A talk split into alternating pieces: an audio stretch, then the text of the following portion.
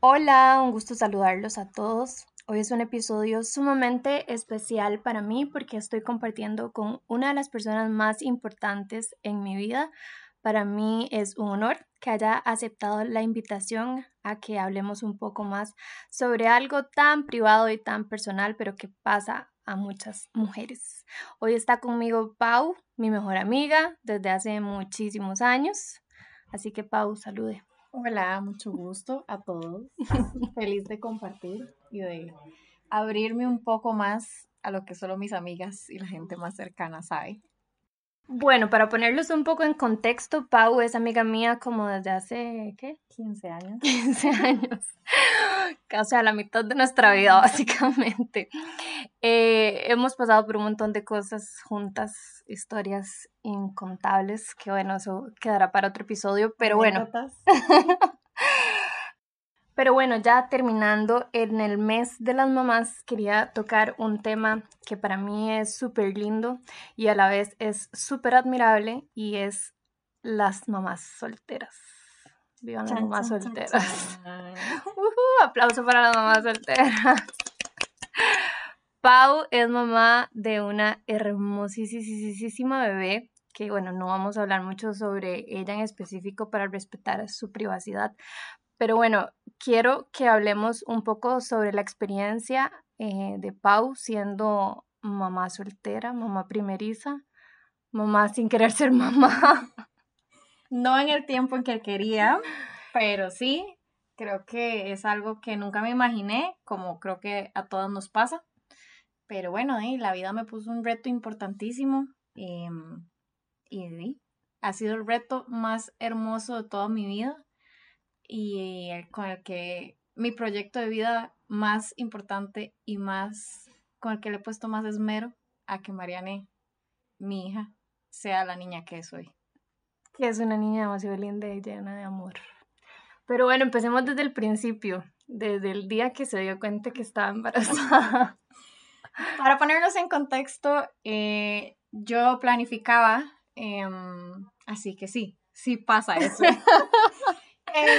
Yo planificaba, pero bueno, eh, hace unos cuantos años me, detectaron un problema de tiroides, eh, del cual, bueno, si no saben, la tiroides es un tema hormonal, y empecé a tener como muchos descontroles em, en cuanto a la menstruación, lo cual se catalogan como normales. Em, empecé a tener muchos sangrados, nunca sospeché, sinceramente. Seguía tomando mis pastillas como regularmente lo hacía, que era como militar. Eh, y hasta que llegó el día en que yo dije, no, ya empecé a hacer cuentas eh, y dije, no, aquí hay algo que no está bien, que no calza. Eh, me asusté mucho, tras de todo, pues la relación ya venía un poco dañada. La relación con el padre. La relación con el padre de la criatura ya venía un poco dañada. Entonces, todo era como un susto. Pero bueno, aún así fui, me compré un acierto, eh, llegué a mi casa sola, me lo hice y obviamente no habían pasado ni 15 minutos cuando tenía dos rayitas. me acuerdo que me senté a llorar, no sabía qué hacer. A la primera persona que llamé fue al que hoy es el padrino de Mariane eh, y a mi excuñado y les dije, estoy embarazada y no sé qué hacer, tengo mucho miedo. Eh, el papá de mi hija estaba entrenando, entonces no tenía acceso em, al teléfono y pues vino lo que hice fue llegar a recogerlo y le dije que buscara algo en el bolso y, pues ninguno de los dos no lo creíamos. Aún así me fui a hacer un examen de sangre para comprobar eh, lo que ya sabía. y sí, o sea, está súper embarazada. Eh, y de ahí empezó un proceso lindo, eh, un proceso duro, porque la relación de verdad que nunca fue, o pues en el momento no fue lo que yo esperaba. Entonces desde el embarazo tuve lapsos en los que me sentí muy sola, donde empecé a ver crecer mi, cuerpo, empecé a experimentar todos los cambios hormonales y realmente me sentía sola. Em, pero bueno, eh, sola en cuanto al amor de pareja, más no así con el amor de, de mi familia, eh, que ha sido pues no sería hoy lo que soy sin, sin mi mamá y sin mi hermana. O sea, como que vos sentís que eras mamá soltera desde que estabas embarazada. Totalmente, totalmente. Eh, luego nace Mariane. Mariane nace en pandemia. Sí, cierto. Entonces, eh, fue peor porque pues todo el mundo estaba con el miedo. Mariane nace en mayo donde todo se despilingó. Justo nos acaban de encerrar. Exactamente. Entonces, eh, las poquitas personas que conocieron a Mariana la conocieron a través de un vidrio. Em, entonces me sentía sola, obviamente uno está con el tema del posparto, eh, el tema de, que usted le sacan un, bebé eh, y su cuerpo, que es algo que nadie habla, su cuerpo es una gelatina. es más gelatina que persona.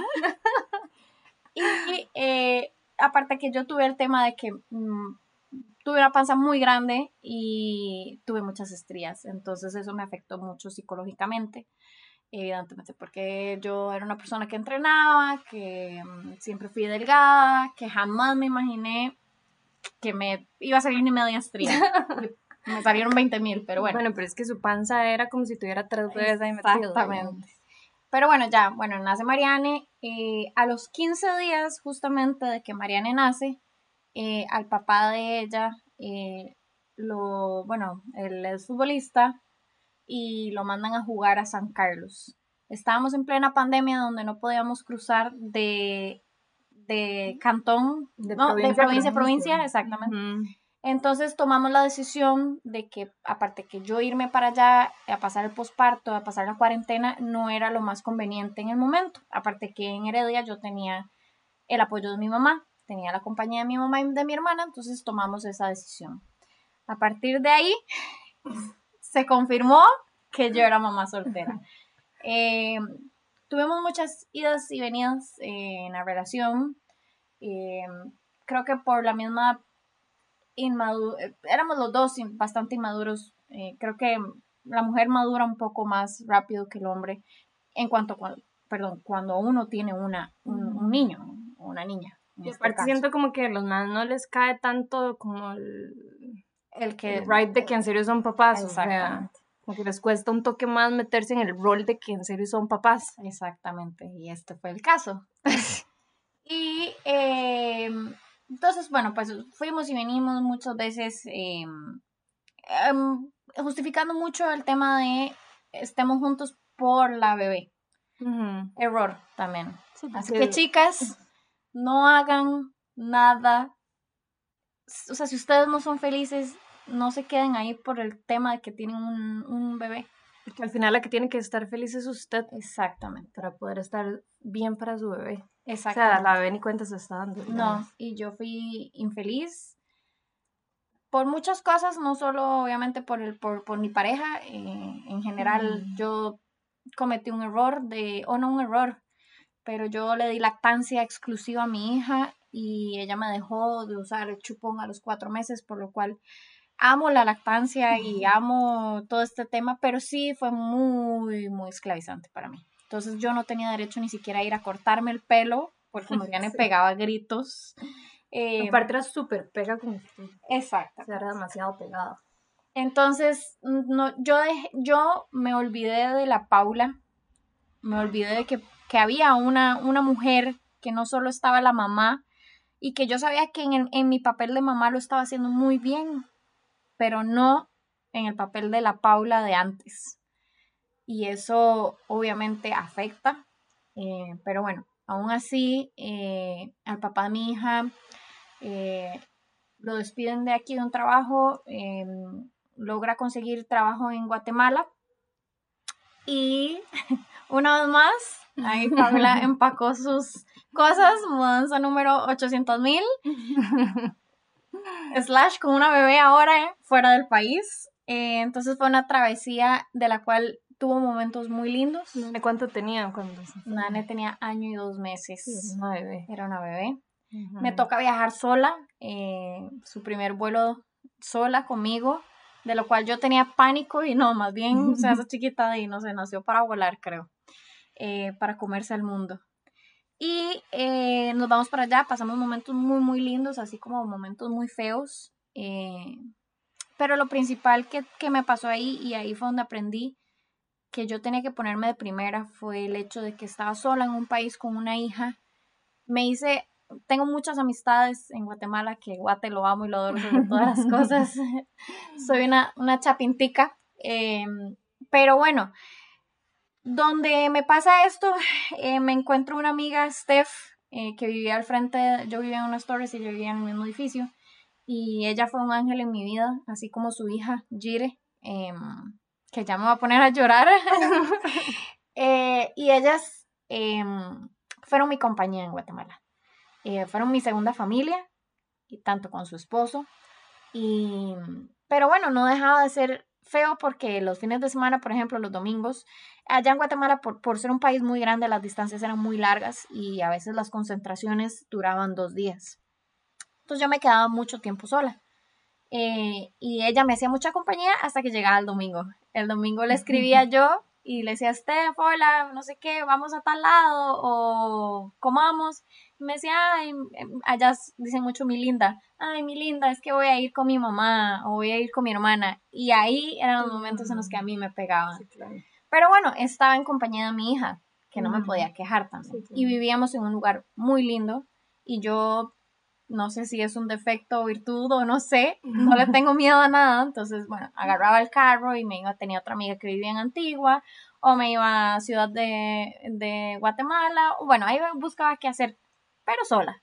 Sí, pero no es lo mismo que tener a la familia literalmente a la par, digamos. Exactamente. Es otra cosa.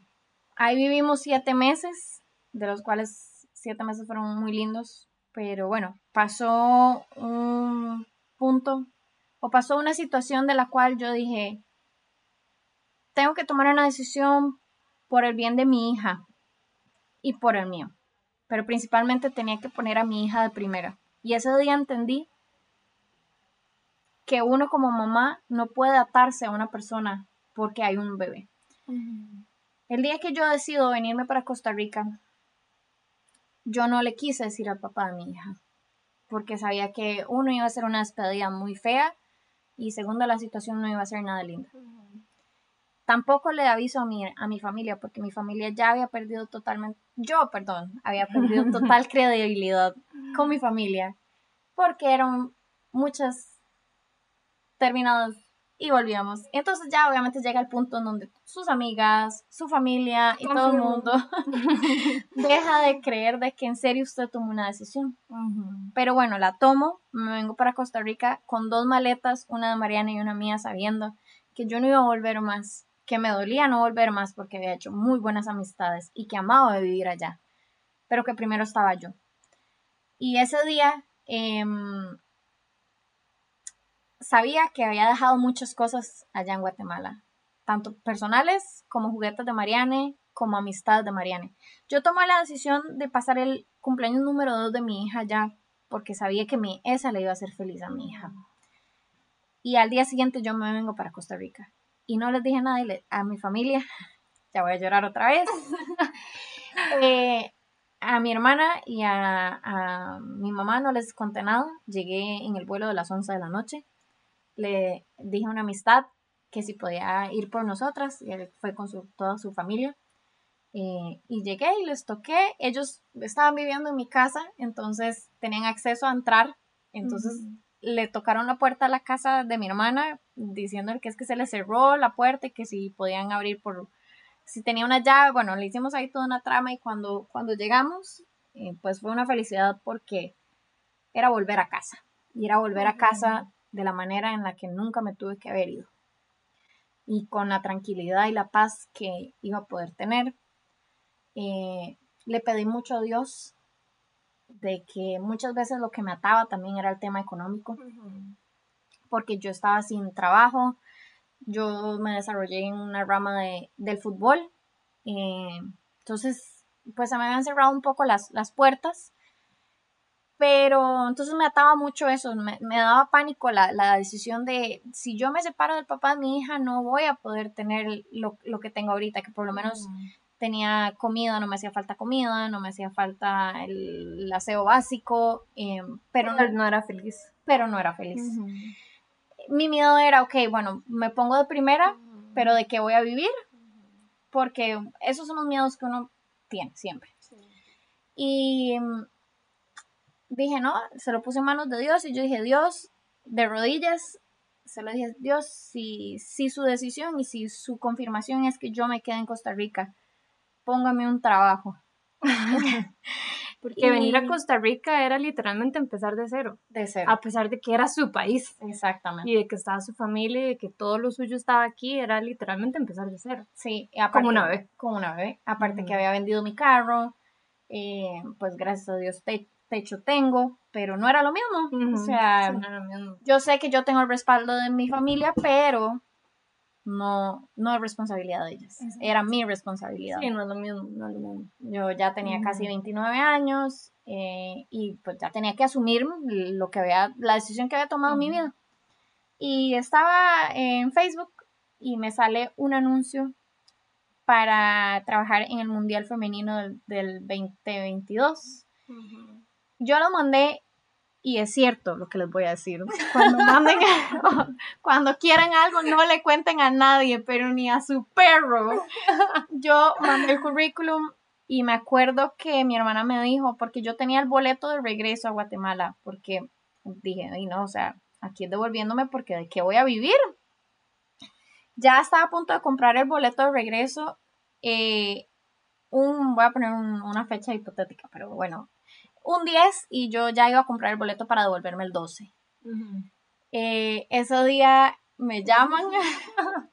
el papá de la niña presente, no fue tráfico de influencia. Sí, fue muy gracioso porque mi papá era la persona encargada de las contrataciones y me dijo como, Paula Esquivel no es su amiga. Pero tenía muchos años. No, mucha influencia. O sea, tengo que aceptar que mi papá me dijo, es que es el mejor currículum que nos llegó. O sea, de todos. Y al final, bueno, no era solo mi papá el que tomaba la decisión, era un grupo de gente, porque mi papá ni siquiera iba a ser el jefe, el jefe. El jefe de Pau, sino que era otro equipo. Pero cuando mi papá me llamó a decirme eso, di yo, me puse demasiado feliz porque yo sabía que esa era la oportunidad de que Pau se quedara aquí en Costa Rica, o sea, esa era la única. Y aparte que era en lo que yo sabía hacer era trabajar en fútbol. y en el mundial, además. En el mundial. Era la oportunidad de mi vida y esa era la confirmación. Y así fue. Me, fue demasiado curioso porque yo, yo pasé los filtros de entrevistas y me dijeron, le avisamos al día siguiente. Y ese mismo día, a las 6 de la tarde, me estaban llamando para que yo firmara contrato al día siguiente y empezara a trabajar. Eh, fue, todo muy rápido, yo no tuve como mucho tiempo de pensar, tenía que correr a buscar un kinder para Mariane, a mi hija que yo nunca la había dejado con nadie. Eh, entonces fue un proceso muy duro. Eh, corrí, encontré el mejor kinder del universo. no es publicidad tampoco, pero Exacto. pero bueno, fue un éxito, la verdad que Mariane hasta el día de hoy se siente como si fuera la casa de ellos, tiene unas teachers increíbles y una red de apoyo y una segunda familia para Mariane que ha sido esencial en la vida de nosotras. Y aparte que le ha dado a ella como mucha independencia también, porque su trabajo no, no tiene un horario. No. O sea, en el fútbol no hay horarios, amigos. Exacto. O sea, hay fines de semana, partidos en las noches, o sea. Y eventos, y hay mucho, hay mucho por medio que la gente a veces no, no ve ese fue el caso mundial, fue una breteadota a nivel Jesús, que yo salía, mi, mi sede era Almorera, yo salía a trabajar a las 2 de la mañana para ir a conectarme a una reunión, eh, hasta las 3 de la mañana, mientras que uno medio se acostaba, tenía que estar a las 5 y media de la mañana en el Morera, pero bueno, yo sabía en serio, yo sabía que todo ese esfuerzo y todo eso que yo iba a tener iba a valer la pena. Aparte porque era un contrato por tiempo definido. Eran tres meses, nada más. O sea, usted después de esos tres meses tenía que ver qué hacía. Exactamente. Este, había empezado en un call center, pero me pagaban malísimo y, me exigían demasiado. Exacto. Y no era feliz ahí. Pero bueno, uno de los días... uno de los días eh, se me acercó una persona el CEO del Mundial, a Víctor Umaña, que le agradezco infinitamente esa, esa oportunidad y esa confianza y eso que él vio en mí. Y me preguntó qué iba a hacer yo cuando terminara el Mundial. El Mundial ya iba a terminar. yo le dije que no tenía idea, que tenía que empezar a buscar. y me dijo, me acuerdo perfectamente que me dio un abrazo, de esos abrazos que se sienten cálidos y sinceros, y me dijo, yo sé que para vos hay muchas, muy grandes, gran, pues ya no dije nada, hay grandes cosas. Y él fue la persona que me ayudó a llegar al puesto que tengo hoy. Eh, obviamente también don Rodolfo Villalobos eh, vio mi trabajo y creyó en mí también. También pasé muchos filtros de, entrevistas en la federación. Pero así fue como volví a nacer. O sea, básicamente volvió al mundo del fútbol, que era lo que amaba. soñado y, en el lugar soñado. Muchas veces cuando yo trabajaba en Heredia, decía, es que llegar a la federación lo veía a escaleras mm. larguísimas, como las que me caí en su casa. Eh, y había muchos tropezos de por medio. Y, jamás de la vida pensé que me iba a llegar esta oportunidad, menos siendo mamá, menos en la situación en la que yo estaba, em, donde muchas veces dudé, dudé de mí, dudé de que si tenía capacidad, dudé de si me había quedado atrás. Tuve demasiadas dudas, a como el día de hoy lo sigo teniendo, pero tal vez con una estabilidad, con una red de apoyo, con personas al lado. Yo también cometí un error y es que creo que, bueno, este error lo cometemos muchas personas y es que nos cegamos a la, a la pareja con la que estamos y no, lo, no logramos ser objetivos. La pareja con la que yo estuve no se llevaba bien con mis amigas. yo cometí el error de encerrarme y de, de vivir la vida de él, los amigos de él, los lugares que él iba. Mi vida era él, yo no era capaz de, de hacerme a un lado para yo buscar a mis amigas. Me aislé, me enojé con mis amigas, les dejé de hablar, pero yo veía los estados y en el fondo decía, yo quiero estar ahí porque yo siempre he sido una persona muy jovial, me encanta la muy social, me encanta salir, me encanta cantar en karaoke, me gusta salir y ver gente. Em, ella no puede pasar más de tres días en su casa sin salir. Confirmo. Y eh, entonces me aislé. Y al día de hoy es una de las cosas que me arrepiento y que les digo, si están pasando por esta situación, por este este bache, porque es un bache lo que uno siente. No se alejen de las personas que las aman, no se alejen de los consejos, aprendan a escuchar. De verdad que cuando a uno le dicen las cosas es porque la gente lo, quiere ver bien a uno. Uno se enoja con esas personas y es porque ellos están viendo cosas que uno no ve. Ya la decisión al final de cuentas uno la termina tomando, pero no se alejen de las personas, no se aíslen, porque eso fue lo que yo hice y me sentí sola y triste mucho tiempo. Hoy, Obviamente todas estábamos esperando de que ella volviera, porque ella fue la que se fue y el que solo se fue, solo, tiene que volver, no mentira. Pero sí, obviamente nosotras como amigas le dábamos su espacio porque entendíamos que pues ella, ella tenía una familia y estaba en una situación en la que obviamente muchas de estas cosas ella las vivió sola en silencio, no, no, no lo compartió con nadie más y pues obviamente nosotros no nos imaginábamos por todo lo que ella estaba pasando. Entonces, bueno, ya eso pasó. Sí. Al día de hoy, la Paula de hoy, que 30, 8 del 2023, les puedo decir que recuperé mi vida, que soy una nueva persona, que tengo una red de apoyo increíble, tanto como mi familia como mis amigas, que en ese momento me hubiera vuelto loca si no sería por ellas, si no fuera por ellas. Y aparte, viene otro miedo de por medio de ser mamá soltera. Que esto es un capítulo muy importante. Yo creo que es para un episodio completo. Sí. Creo que es para un episodio completo, pero es súper importante. Exacto. Y es la vida después de ser mamá soltera en cuanto a una pareja. claro. Yo, sinceramente, hace tres meses no me hubiera podido imaginar que yo podía volver a empezar, que iba a poder volver a amar o a querer, o que simplemente alguien se iba a fijar en mí por el único hecho de ser mamá. Y eso era algo que, que, o sea, que usted mismo se metía en la cabeza, porque nada más se lo decía. Bueno, sí me lo dijeron en el pasado y creo que eso se me quedó muy grabado. Ajá. Y que aparte es un comentario súper estúpido, además. Sí, pero bueno, creo que uno en el fondo se llega a creer esas cosas. Pero bueno, hace tres meses no me hubiera podido imaginar que hubiera podido conocer a una persona eh, y que esa persona se iba a interesar en mi vida de una forma de la cual ahora la gente está acostumbrada a que todo lo quiere fácil, rápido y sin compromisos. Eh, pero bueno, creo que la vida me está poniendo un reto que trae mucho miedo por medio también. Eh, mm, por mí y por mi hija porque ya involucra a una tercera persona.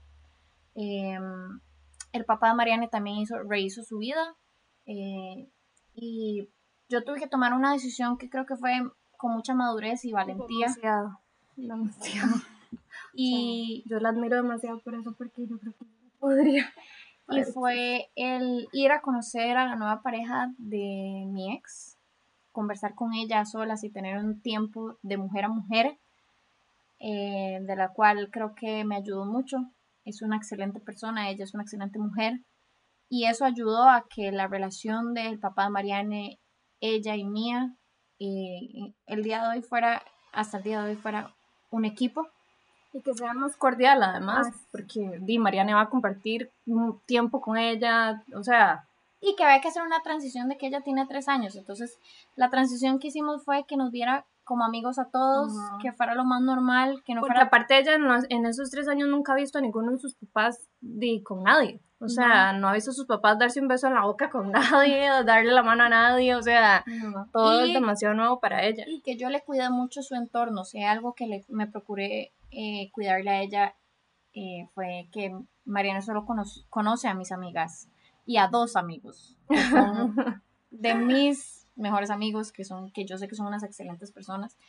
Em, entonces, y yo a mis amigas se las presenté hace, o sea, que mm, marzo, por ahí. O sea, tengo poco de haberles presentado. Yo, yo cuidé mucho eso. yo prefiero que Mariane tenga en su, en su mente la mamá la mamá, no la Paula eh, inmadura, no, la inmadura no.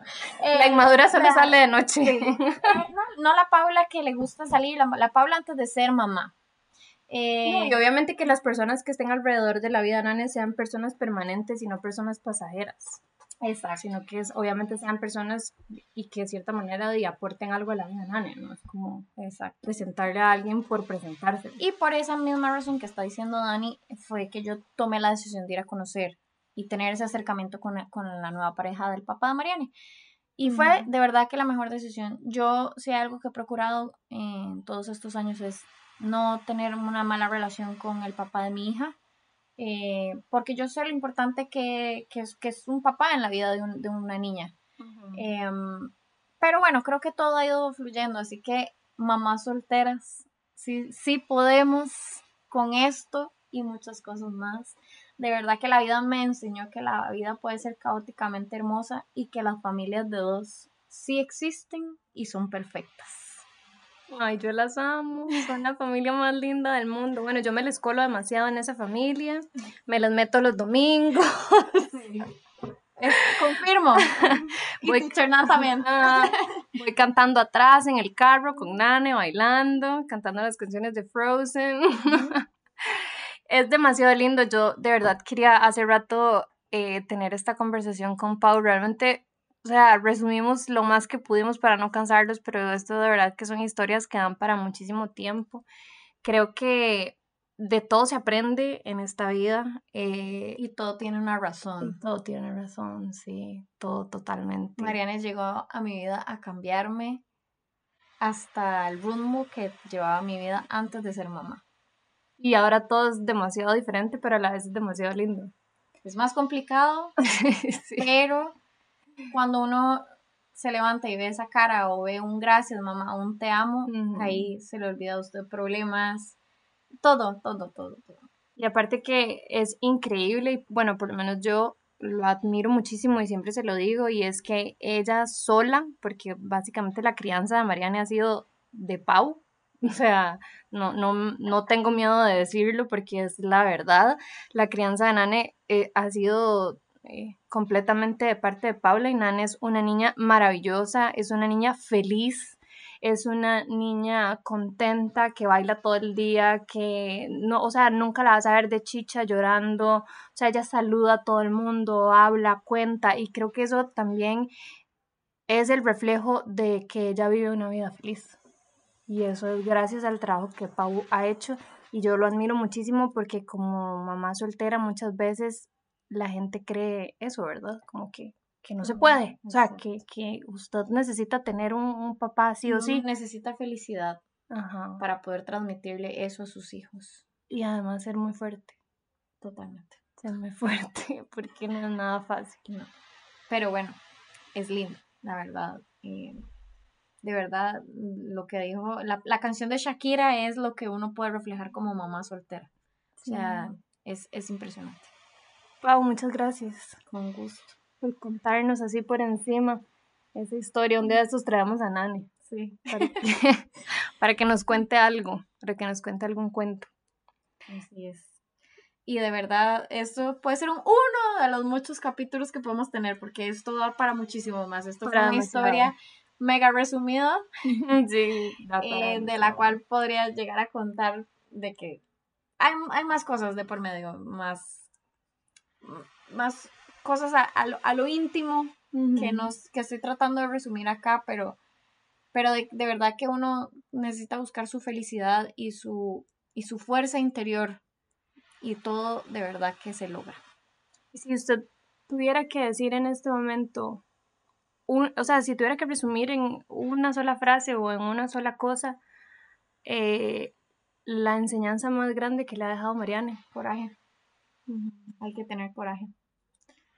No, para mí el coraje eh, resume muchas cosas, fuerza, eh, felicidad, eh, miedos, barreras que romper, estereotipos, lo que dice la gente. y hay que tener coraje para, para echar todos esos comentarios al basurero y saber lo que ustedes como mamá y como persona para poder así llevar a un, a un, a un camino de un bien a, una persona pequeña que, usted le está enseñando o la está guiando en la vida. Pero en algún momento esa persona, eh, pequeña persona va a volar. Y si usted va a volar en algún momento que huele, pero que sea feliz. Y que tenga buenas bases. Coraje sería. Muchas gracias por escucharnos hasta el final. Este es un capítulo muy eh, especial y muy importante para mí. Con esto cerramos el Día de las Madres. Eh, mi total admiración para las mamás solteras. Son demasiado valientes, demasiado guerreras. Las admiraré por siempre. Y bueno, ya esta mamá que tengo aquí, que también es una mamacita. que la amo y ella sabe que es mi orgullo y que siempre que, que pasa algo, di pues últimamente lo solucionamos juntos.